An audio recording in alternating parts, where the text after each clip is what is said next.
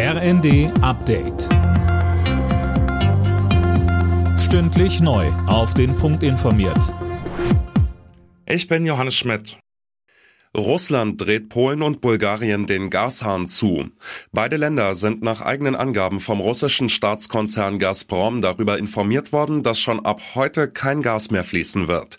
Lukas Auer berichtet. Ein Gazprom-Sprecher wollte das nicht bestätigen, verwies aber auf Russlands Forderung, sein Gas künftig in Rubel zu bezahlen.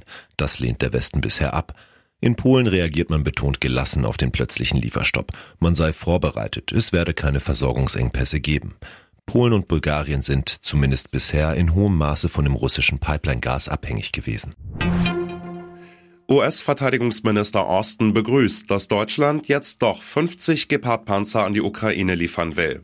Beim internationalen Ministertreffen auf der US-Luftwaffenbasis Rammstein sprach Austin von einem wichtigen Schritt. Unterdessen berichtet die Bild-Zeitung, dass es aber wohl an Munition für den Panzer mangelt.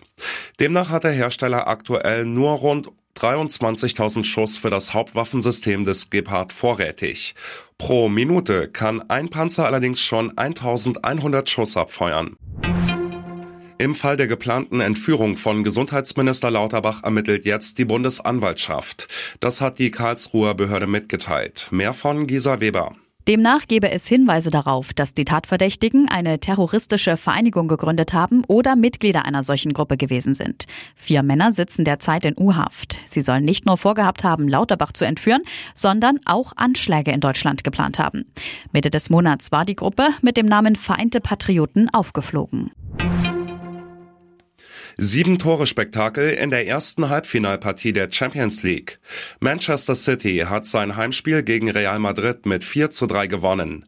Das Rückspiel in Madrid steigt nächsten Dienstag. Heute Abend empfängt Liverpool den FC Villarreal zu ihrem ersten Halbfinalduell.